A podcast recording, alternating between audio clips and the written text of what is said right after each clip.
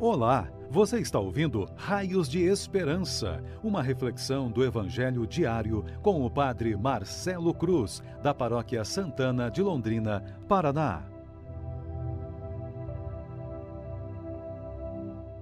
Queridos irmãos e irmãs, hoje, segunda-feira, vamos ouvir e refletir sobre o Evangelho de Mateus, capítulo 14 versículos de 13 a 21. O Senhor esteja convosco, Ele está no meio de nós. Proclamação do Evangelho de Jesus Cristo, segundo Mateus.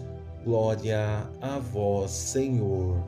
Naquele tempo, quando soube da morte de João Batista, Jesus partiu e foi de barco para um lugar deserto e afastado mas quando as multidões souberam disso, saíram das cidades e o seguiram a pé. Ao sair do barco, Jesus viu uma grande multidão, encheu-se de compaixão por eles e curou os que estavam doentes.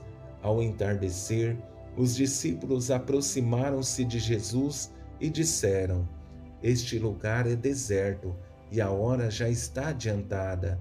Despede as multidões para que possam ir aos povoados comprar comida.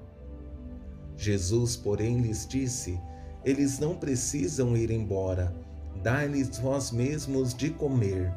Os discípulos responderam: Só temos aqui cinco pães e dois peixes. Jesus disse: Trazei-os aqui. Jesus mandou que as multidões se sentassem na grama. Então pegou os cinco pães e os dois peixes, ergueu os olhos para o céu e pronunciou a bênção. Em seguida, partiu os pães e os deu aos discípulos. Os discípulos os distribuíram às multidões. Todos comeram e ficaram satisfeitos, e dos pedaços que sobraram, recolheram ainda doze cestos cheios. E os que haviam comido eram mais ou menos cinco mil homens, sem contar mulheres e crianças. Palavra da salvação. Glória a vós, Senhor. Queridos irmãos e irmãs, hoje, segunda-feira da 18ª semana do tempo comum, temos a oportunidade de reafirmarmos a nossa fé e ter a certeza que Deus continua a espalhar seus raios de esperança sobre nós, para percebermos que, mesmo diante dos desafios presentes em nossa vida, não podemos perder de vista a esperança. Para melhor compreendermos o Evangelho que ouvimos, quero conduzir nossa reflexão através de quatro palavras muito fortes que nos ajudarão a compreender o caminho que precisamos seguir e superar as nossas limitações. As palavras são: a primeira, compaixão, a segunda, egoísmo, a terceira, proximidade e a quarta, solidariedade. Quatro palavras fortes que, vividas, superadas e colocadas em prática, nos ajudarão a sermos cristãos melhores que não somente falam de sua fé, mas conseguem colocá-la em prática. Nessa primeira palavra, compaixão, deveria ser um dos exemplos que Jesus viveu e que cada um de nós deveríamos colocar em prática como regra de vida. Sabemos que não é simples, mas precisamos nos esforçar para que seja uma realidade em nossas vidas. Ao sair do barco, Jesus viu uma grande multidão, encheu-se de compaixão por eles e curou os que estavam doentes. A beleza do gesto de Jesus é de se configurar com a dor do outro, saber que diante dos sofrimentos que estão enfrentando, só podemos nos esforçar para ajudar. Sabemos que existem pessoas que precisam de nossa ajuda mas uma pergunta para refletirmos: estamos nos configurando com a dor do outro? Será que entendemos que o pouco que fazemos pode mudar o dia ou a vida de alguém? Por se configurar com a dor dos outros, Jesus realizava milagres, não porque tinha a intenção de ser reconhecido, mas porque queria devolver a dignidade às pessoas. Com essa segunda palavra, percebemos uma das maiores misérias do ser humano, o egoísmo, muitas vezes consequência da preguiça. Alguns não entendem que a fé nos leva ao comprometimento e seguir Jesus é colocar em prática a fé. Essa era a limitação que encontramos nas palavras dos discípulos de Jesus. Ao entardecer, os discípulos aproximaram-se de Jesus e disseram: Este lugar é deserto e a hora já está adiantada. Despede as multidões para que possam ir aos povoados comprar comida. Isso é o que acontece quando não queremos nos comprometer com nossa fé.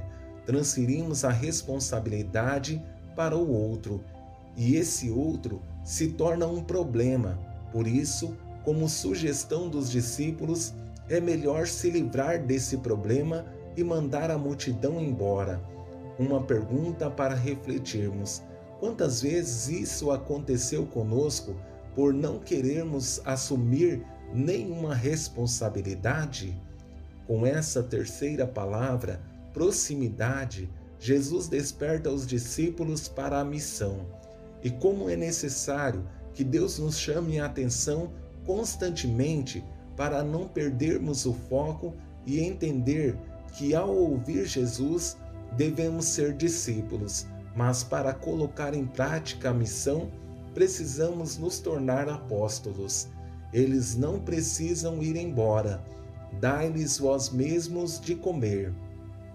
A proximidade não pode ser somente de palavra, mas precisa nos motivar a tomarmos atitude por isso, Jesus usa palavras tão fortes para que percebam que o problema do outro é o meu problema e a dor do outro é a minha dor. Somente quando nos comprometemos com nossa fé nos tornamos cristãos melhores. Por fim, o que marca profundamente a atitude de Jesus é a solidariedade que gera a graça da multiplicação dos pães. Então, Pegou os cinco pães e os dois peixes, ergueu os olhos para o céu e pronunciou a bênção. Em seguida, partiu os pães e os deu aos discípulos. Os discípulos os distribuíram às multidões. Todos comeram e ficaram satisfeitos, e dos pedaços que sobraram, recolheram ainda doze cestos cheios. Com esse acontecimento, percebemos três palavras fortes: gratidão de Jesus ao Pai na oração, partilha do alimento com quem tem fome.